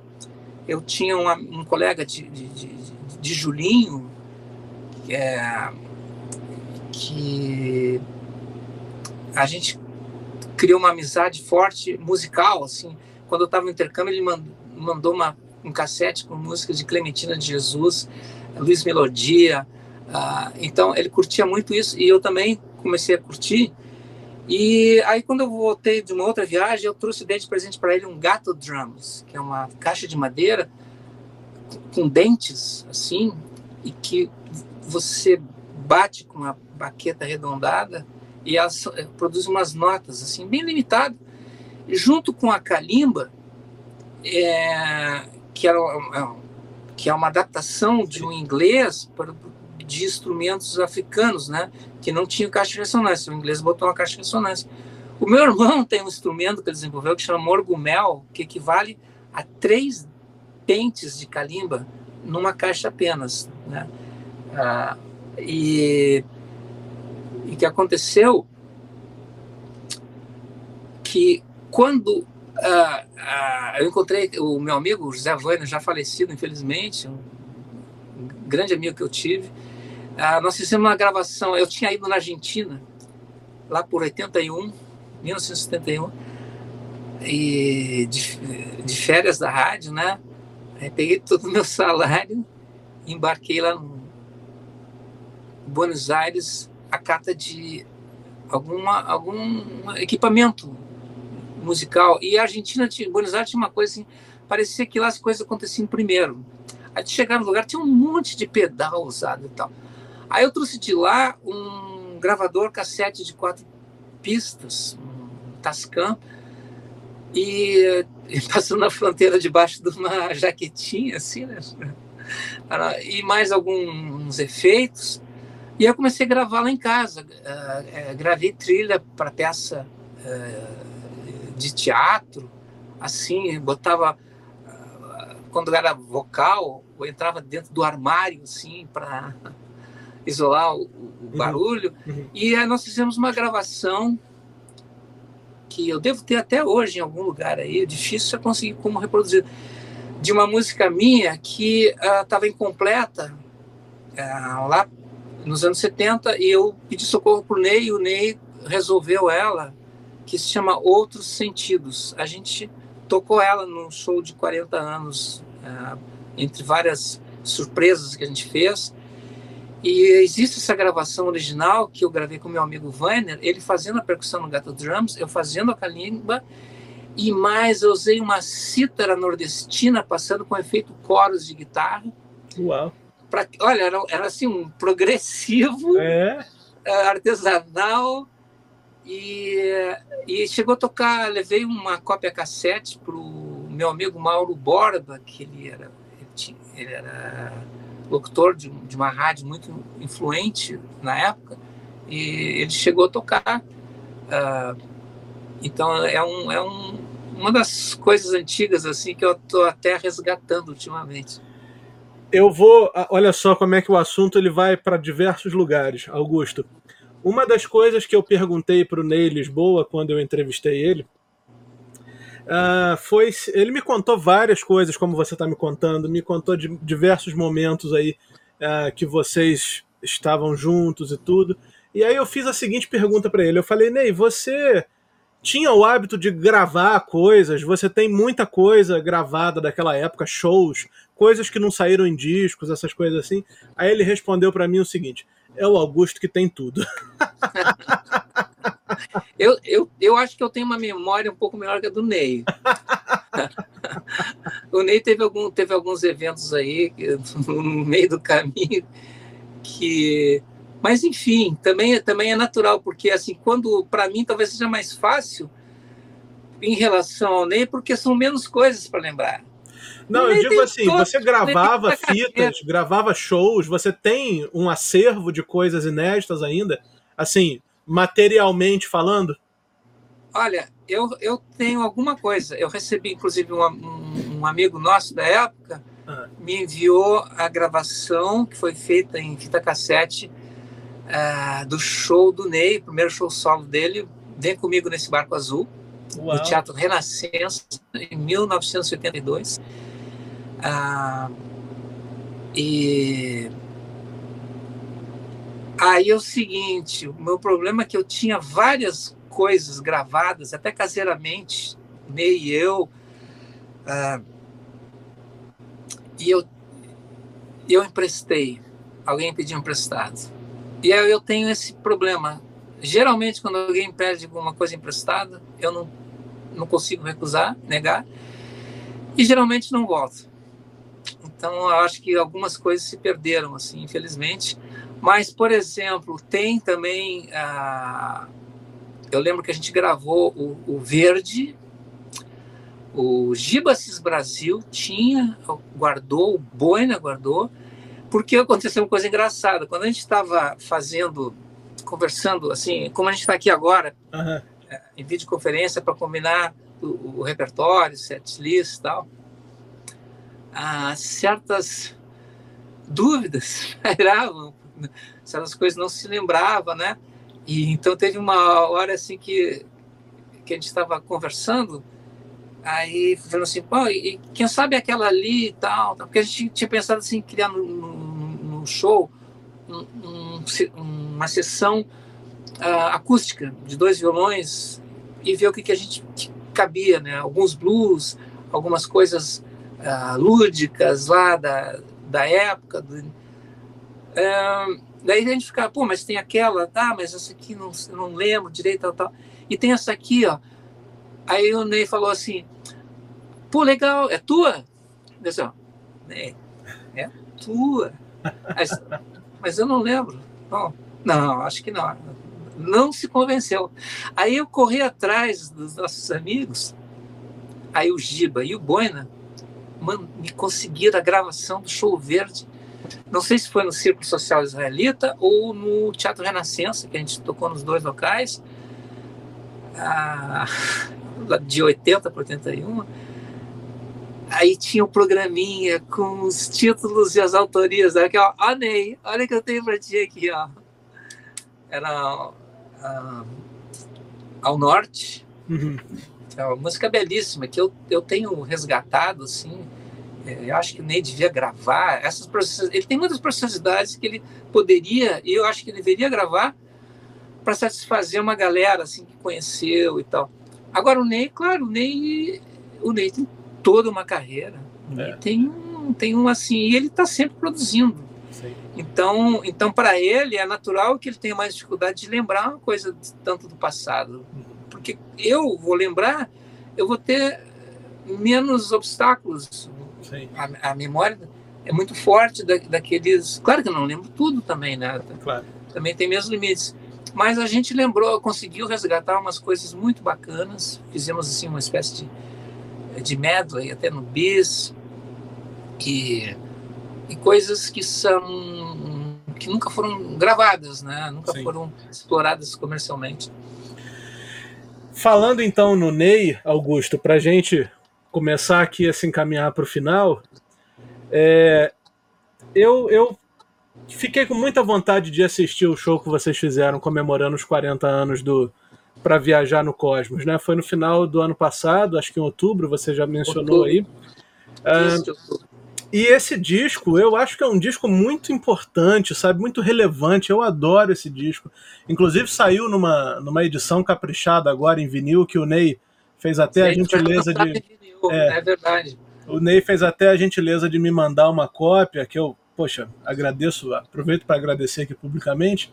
E eu fico pensando, Augusto, você que tem uma carreira vasta, uma carreira vasta no sentido de, como você mesmo disse, você trabalhou muito, gravou com muita gente, tocou com muita gente, produziu, enfim, e fez parte de uma banda tão grande como os Engenheiros, eu fico, queria te perguntar o seguinte, como que você vê especificamente o disco para viajar no cosmos, não precisa gasolina, 40 anos depois. Como é, por que, que você acha que esse disco ficou tão relevante, tão importante? O que, que você acha disso? Olha, eu, eu, eu não, não tenho assim, não me sinto muito confortável para fazer algum juízo de valor, comentário uhum. sobre alguma coisa da qual eu tenha feito parte. Assim. Entendi. Eu acho que não é uma coisa que me cabe, eu acho que cabe a quem ouve certo. dizer se é bom, se é ruim e tal. Agora, é, claro que eu tenho algumas coisas assim. É, acho que tem partes daquele disco que, é, que ainda, é, ainda é bem atual, bem. está ainda muito viva, e algumas partes eram mais é, pelo contexto de uma época, de um momento assim. Uh, então, uh, inclusive quando a gente fez esse esse show dos 40 anos, a gente não se restringiu ao disco Sim mesmo que sabendo que o disco é um disco cult, né? Ele, ele raridade lá. O próprio Ney ele, é, teve, foi feito um mini documentário né, que está no YouTube. Eu vi. Ele fala que ah, o disco é maior que ele. Enfim, mas ah, a gente pegou um, um certo gancho ah, dessa questão de contextualização. Então, quando a gente fez o, o show de 40 anos, a gente trouxe mais do que o para viajar. Tem para viajar é, é, assim, é onde desembocou muita coisa anterior que hum, tudo que a gente vinha fazendo desde as rodas universitárias e, né, e, e se pelo filtro da uh, do Ney, né, uh, se desembocou no, no, no para viajar, assim. E então, naquele show de 40 anos, a gente procurou resgatar um pouco daquele contexto. E aí entram as outras uh, canções que não que não couberam dentro do disco, né? É, tem toda uma história. Eu acho que isso já foi explorado, sim, né? Sim. Assim, né? De como foi, como é que a gente viajou de ônibus, foram hospedados lá pelo Fernando. Ah, foi uma experiência assim extraordinária. Ah, e, e, assim, eu, eu, não tenho muito o que dizer, eu gosto muito, tenho ótimas lembranças, mas vai, acho que de cada um fazer a sua própria leitura, assim, né? Da, tem algumas, ah, tem algumas canções que eu ainda toco, uhum. E, e, e algumas eu, eu mudo um pouco o arranjo em relação ao, ao que foi naquela época, né? Ah, que assim, música é meio inquieto, né? Claro. A gente não, nem sempre se satisfaz de, de repetir as coisas de uma mesma maneira. Entendi. E esse show que vocês fizeram ano passado, ele, ele foi gravado e vocês pretendem lançar? O que, que qual é o, quais são os planos? Sim, ele está a qualquer momento está para ser lançado o, o material em vídeo Sim. Foi feito por uma produtora uh, chamada Intensa e a mesma que produziu esse mini documentário. Acho que ele está em fase de finalização uh, e acredito que vai ser o mesmo caminho. Eles vão disponibilizar para é, divulgar pelas redes, pelo certo. YouTube, provavelmente. E Augusto, eu prometi no início, como eu falei, a gente está chegando no final do nosso papo, mas eu prometi no início que uh, o, o, tópico menos explorado aqui nessa conversa seria Engenheiros do Havaí, porque eu acho que já foi explorado em diversas entrevistas incríveis que você deu em outros canais. Mas eu quero fazer uma única pergunta sobre o meu disco favorito da banda, que é o último que você tocou. A pergunta é bem simples. Você citou várias vezes aqui a sua conexão com progressivo e tal. Eu insisto nisso porque eu sou um cara que amo progressivo, eu amo rock progressivo. Eu tenho uma tatuagem aqui do Peter Gabriel, do Genesis, não sei se está dando para você ver. então, assim, eu amo progressivo. E eu queria te perguntar se você enxerga uh, traços, ou pelo menos influências do progressivo nesse último disco dos engenheiros que você tocou, né, de 1992, o GLM. Cara, se eu, se eu parar para pensar e para ouvir, assim, será que tem alguma coisa progressiva? Ah, talvez até ache, mas uhum. isso nunca me passou pela cabeça, Não, assim, é. fazer essa uh, depuração, assim, porque eu sempre fiz, em todas as situações que eu vivi, eu fiz o que estava ao meu alcance, uhum. com dentro de um contexto da, daquele, é, o contexto da, daquele disco foi um, disco gravado ao vivo, né? Ah, com algumas faixas com, uma sessão da, da Orquestra Sinfônica Brasileira, regida pelo Wagner Tiso. Ah, cara, eu tenho, tenho uma sensação boa porque assim a minha a vivência na, nos engenheiros ela, ela foi muito assim diria não foi muito confortável né? Foi sempre uma coisa tensa né? Foi uma característica assim. Uh, e a gente vinha de algum de um certo desalinhamento o, o disco anterior de estúdio que era o GLM foi um disco assim que não teve muita ressonância ao vivo, porque a maioria das faixas a gente não, não incorporou no, no, no setlist dos shows, porque assim era muito. O set, a, o setlist carregava muitos hits de discos anteriores, então era muito difícil achar lugar uh, para mais alguma coisa. Então a gente já tinha deixado de tocar coisas do várias variáveis que, que enfim, e uh, eu, então quando chegou no, no, GLM foi uma coisa, uma gravação. Muita gente adora esse disco. Eu acho que o disco, eu gosto do disco também. Ele tem as suas particularidades, suas qualidades, mas o processo dele foi assim é, desandamento da banda. Eu gravei sozinho as guitarras, não houve assim um, uma participação, uma presença, algum, uh, foi uma coisa muito solitária. E o, no, quando chegou para o Filmes de Guerra, Canções de Amor, uh, havia assim, um clima ainda muito muito ruim, porque no início daquele ano de 93, uh, eu não sei exatamente as causas, mas o, o Humberto, que era o líder da banda, né? Ele estava assim extremamente mal-humorado, assim sem paciência, intolerante. E e, tanto, e a gente teve aquele show uh, em São Paulo, na abertura do show de, do Nirvana, uhum. e aquilo ali, eu imagino, não sei, eu não posso dizer, porque é, talvez aquilo tenha impactado ele. Uh, houve assim uma, uma, a parte do público bem hostil, né? Porque não tinha nada a ver a gente estar no mesmo palco com Nirvana, não eram, sabe, eram linguagens diferentes, eram contextos diferentes. Uh, então, ali estava uh, muito ruim a convivência. Uh, e aí, quando uma vez eu encontrei a, o casal, a Carmela e o Gil Lopes, que eram os empresários, e, e aí a, a, a, Carmela me falou assim, não, olha, tá tudo bem, nós vamos agora vamos gravar um disco ao vivo, maravilhoso, vamos fazer uma excursão para Los Angeles, Japão. Opa, pô. Aí, então, uh, bom, confiei né, que as coisas iam melhorar e, e, e realmente durante os ensaios para esse disco, o clima estava muito bom não teve problema, a convivência estava tranquila.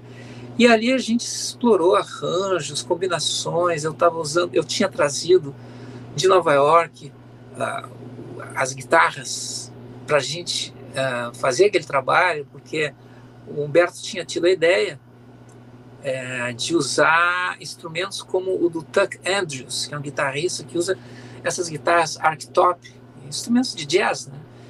É, então, na época eu tinha endorsement com a Gibson, aí eu estava lá no showroom deles, escolhi assim, uh, ele me pediu um modelo, dois modelos, e, e eu escolhi para mim, eu gostei muito de uma guitarra, uma L4, e tem até uma história, porque ela no, no pickguard, protetor de palheta, uhum. tava, tinha um rabisco assim, né, com um marcador, Aí eu falei pro, na época pro Jimmy, que era o gerente lá da Gibson, é o, é o seguinte, ó, me consegue um outro pickguard novo aqui no lugar desse que está arriscado. Ele me conseguiu, me trouxe guitarra bacana, linda guitarra, tenho até hoje, adoro. Aí ele falou assim, ó, sabe aquele pickguard que estava arriscado? Pois é, aquele ali é o autógrafo do Steve Howe, do Yes, que ele toca essas guitarras, né? Ah, legal. então, enfim, mas aí é, eu também consegui lá, eu achava.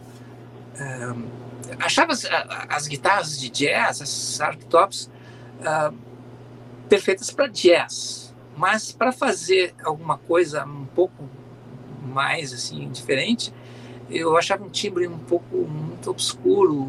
Né? Aí eu consegui uh, na própria Gibson dois captadores de uma outra guitarra, de uma Les Paul Deluxe, que eram mini humbuckers, pequenos, tira um timbre um pouquinho mais aberto. Só que nunca teve tempo para fazer a troca dos captadores. Deve estar rolando até hoje um canto. Aí o que, que eu fiz? Eu peguei um microfonezinho de lapela, um áudio técnica, e botei dentro do violão e fechei as F-holes, as aberturas, com contact para minimizar a, a microfonia e aí mixei o som daquele microfonezinho com o da captação, do captador mais grave, que, é, que é mais próximo do acústico. E ali eu cheguei ao timbre para gravar uh, naquele trabalho. E a, e a, gente explorou, houve, houve oportunidades para alguns improvisos, uh, algumas, eu pude assim resgatar algumas, uh, uma, alguma coisa de, de blues ou mesmo alguns acordes mais típicos de jazz. Uh, tavam, nós estávamos usando instrumentos de jazz, né? Então, uh, foi, foi bem legal. A partir do momento que a gente tocou no teatro, na, na sala Cecília Meirelles, a partir dali as coisas tiveram uma recaída. O clima, o clima não foi legal nas gravações. Realmente, o nosso líder não estava de bem com as coisas. E, e ali só foi ladeira abaixo, assim, não houve mais. Uh, foi um clima ruim até o final do ano. Entendi.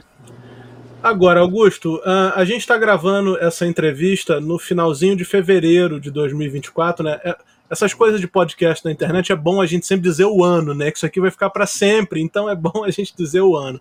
Finalzinho de fevereiro de 2024 e daqui a pouco mais de aproximadamente dois meses, né, quase dois meses, vai acontecer lá em Porto Alegre, no dia 21 de abril, uma, um show em que você vai se reencontrar com o Carlos Maltz depois de alguns anos, né, alguns bons anos, para tocar Sim. o repertório dos engenheiros, cara. Eu queria, por favor, que você comentasse um pouco sobre esse show e se haverá a possibilidade desse show correr em outras, outras capitais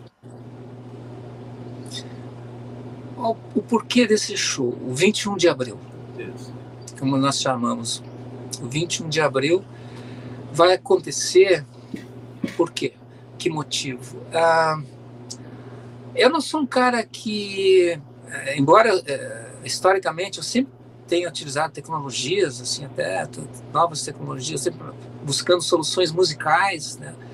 Ah, a partir de um determinado momento eu comecei a puxar muitos freios de mão porque eu acho que a gente está num contexto geral hoje em que é preciso ter, ter muita cautela, assim, porque é um.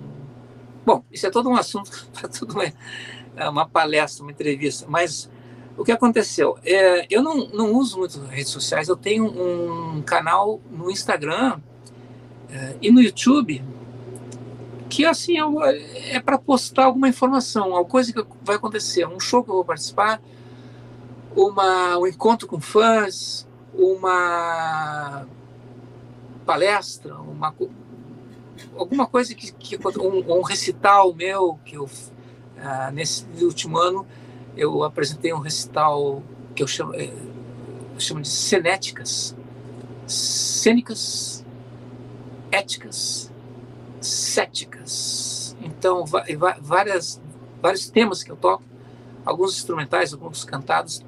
alguns, vários deles têm essa composição de, de palavras significados. Então, por exemplo, alguma coisa que eu toco lá do Claude Bolinhas, as bolinhas, as morriconadas, uhum. que é um pequeno medley de Ennio Morricone, e, enfim.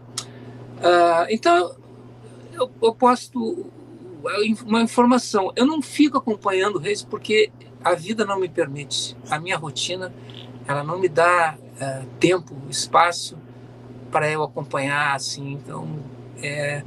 mas ao longo dos anos, de décadas, eu diria mais, sempre chegava. Às vezes tinha uma época que chegava perto de casa uma turma de fãs que depois até se institucionalizou como a turma da mureta, porque aqui no bairro da Urca tem a Sim. mureta da Urca, né?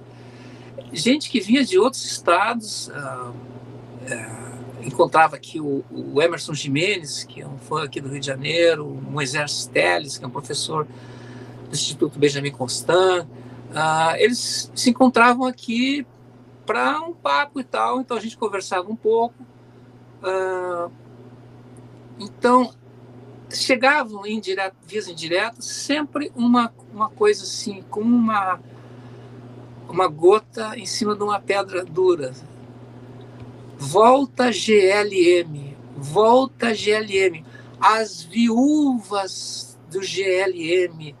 O que, que é isso? É gente, é, fãs que uh, não se conformaram com a minha saída da banda, que uh, tiveram a fase GLM, Gessinger Lix Maltz, como um, muito marcante nas suas vidas e, uh, e queriam, sonhavam, ansiavam por um possível retorno.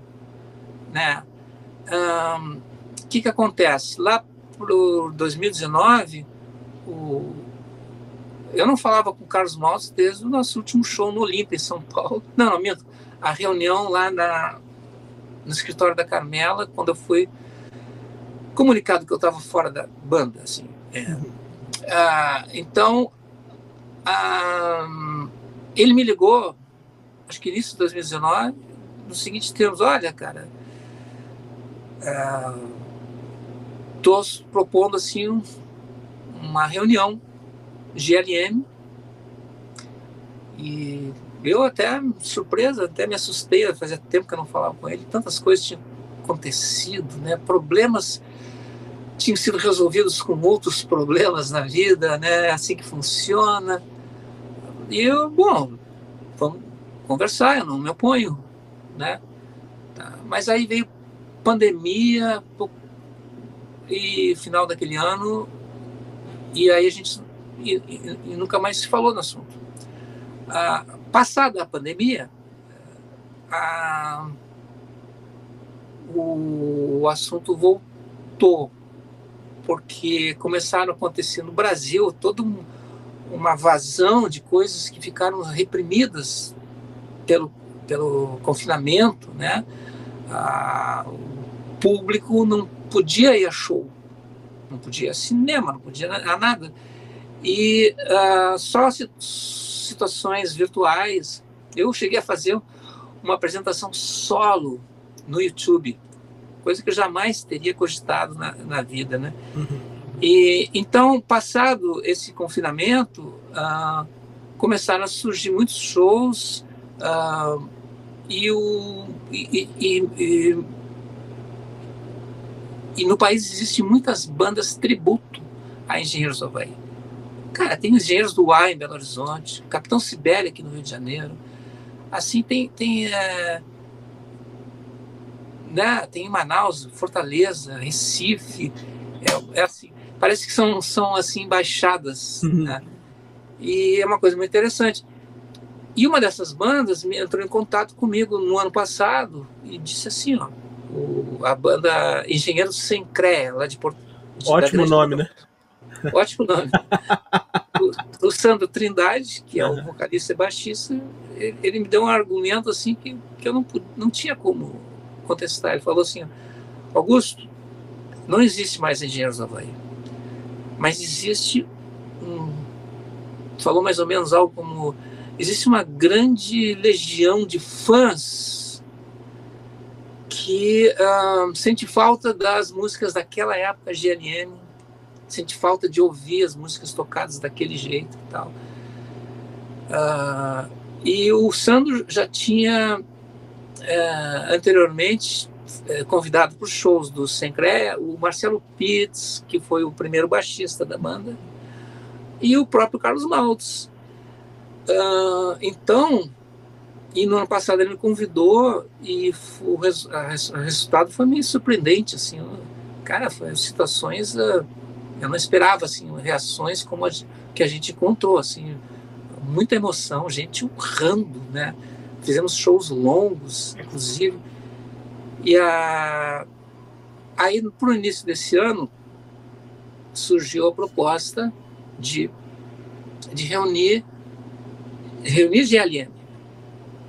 E os organizadores o, que, que, que, vão, uh, que decidiram investir nisso, eles conseguiram é, o ok do Carlos Maltz e, e, e, o, e o meu ok também.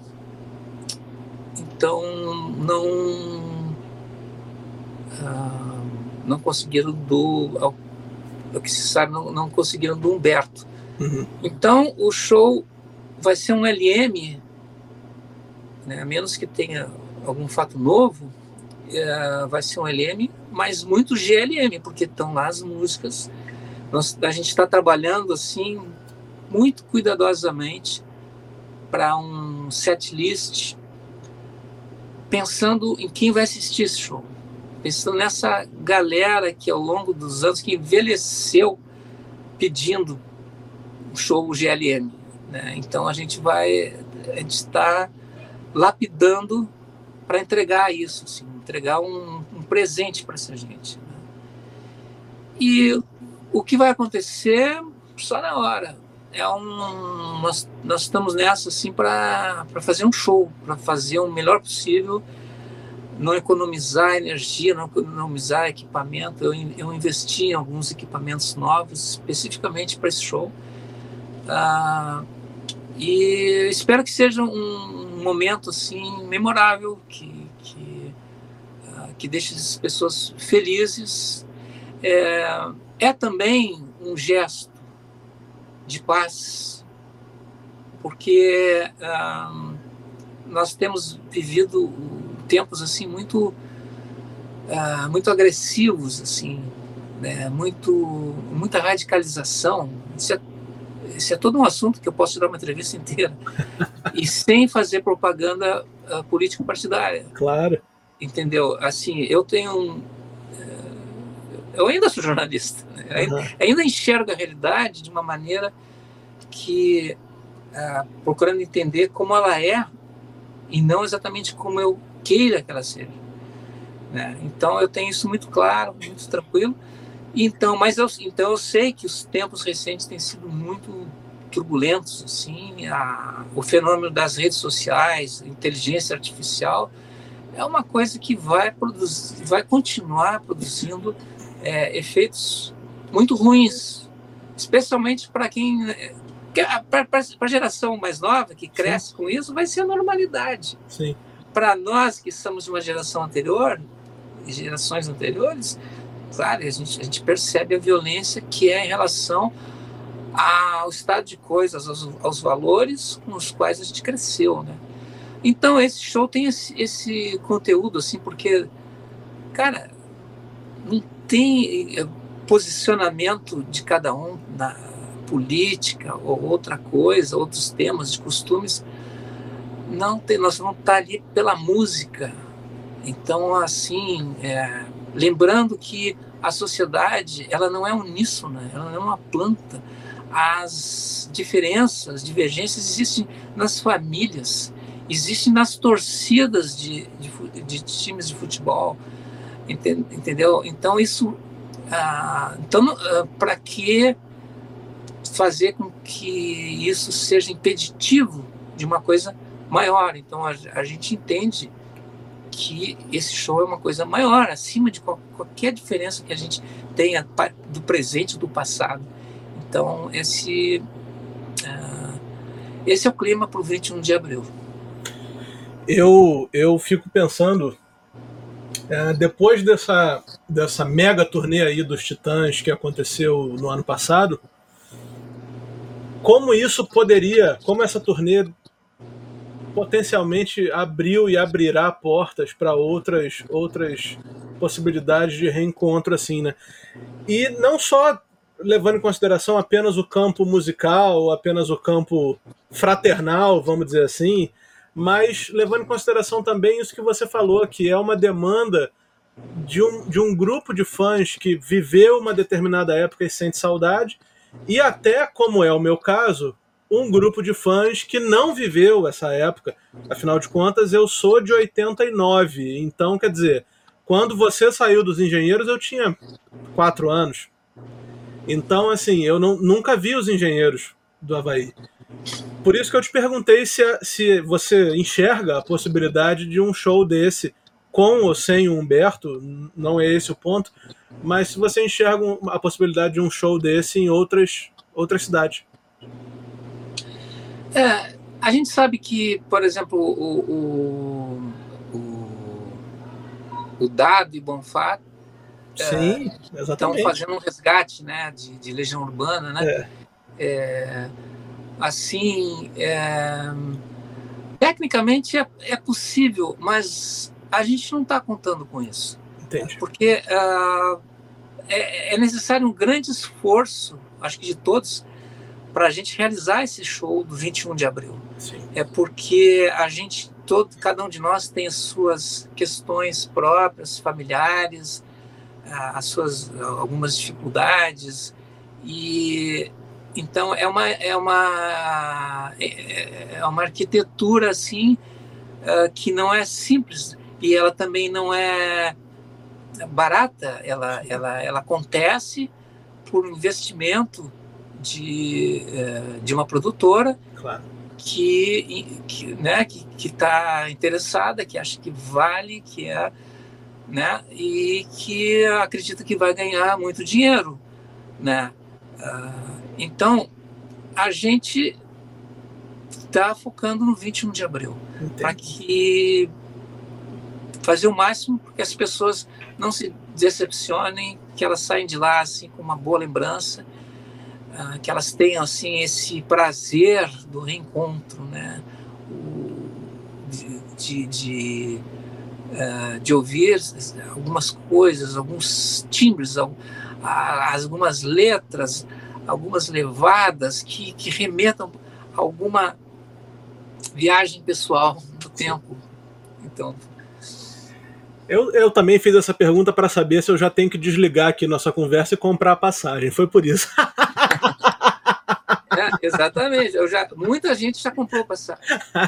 Gente de Fortaleza. É. Isso, isso porque a produção nos informa, né? Uhum. É, e gente de Uberlândia, hum, acho que de acho que Brasília, Rio de Janeiro.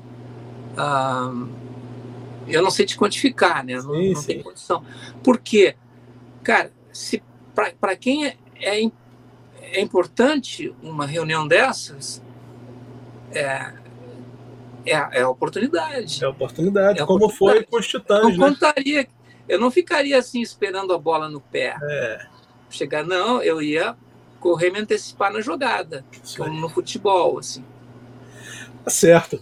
Augusto, olha, é, eu imaginava que esse papo ia ser incrível, mas minhas expectativas foram superadas. A gente está aqui quase duas horas conversando, mais de duas horas até conversando. Já? E já, é. Você vê como é que passa rápido quando a gente se diverte, né?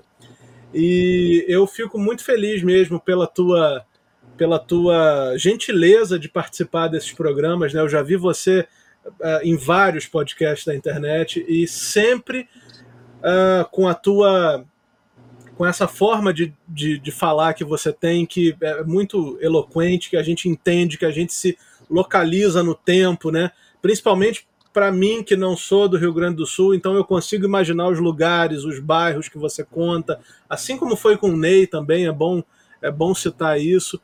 E, cara, muito obrigado mesmo, sabe? Muito obrigado mesmo pelo papo. Eu espero que um dia a gente possa ter a oportunidade de tomar um café junto, sabe? Para você também autografar os meus discos do engenheiro. Enfim, se encontrar café, de alguma forma. Café sempre é bom. Café é sempre bom. Eu tomei dois aqui agora. Então. ah, eu, assim, antes de encerrar, uhum. eu gostaria de, de contrabando, é, mencionar três coisas. Por favor, o tempo é seu. É, deixa eu ver se eu lembro uhum. Tá, tá. Um, não sei se duas eu acho que eu lembro. uh, o, uma delas é o seguinte: Circo Voador. Uhum. Eu lembro de ter tocado no palco do Circo Voador uhum. com Ney Lisboa. Acho que era 1985. Uh, o mais ou menos, meados dos anos 80, na abertura do show do Caetano Veloso. É, eu, inclusive, eu ficava hospedado. Na, na, quando a gente viajava, a gente ficava em casa de amigo, né? Então, eu estava hospedado na casa do, do meu amigo Maier Pena Neto e da Ana Baum, jornalistas aqui do Rio de Janeiro, ali em Santa Teresa. Aí eu descia a pé a Almirante Alexandrino, que é a rua do, do Bondinho. Sim. E, a, e até lá o, o Circo Voador, na, na Lapa. Né? A outra coisa, essa coisa eu não lembro. mas, não, não uma, a, a, segunda coisa eu não lembro, mas a terceira, uhum. essa imagem aqui, que está uhum. ajudando assim a, a, minha imagem não ficar tão feia, ela é de um artista carioca maravilhosa, multitalentosa, cantora, que se chama Preta Profana. Procurem saber. Ela é um camaleão, assim, nas artes visuais e na música. E a terceira coisa eu fico te devendo. Tá bom. então, Augusto, muito obrigado, tá? Obrigado mesmo. E, enfim, fica o convite. Qualquer dia vamos tomar um café. Abraço. Abraço.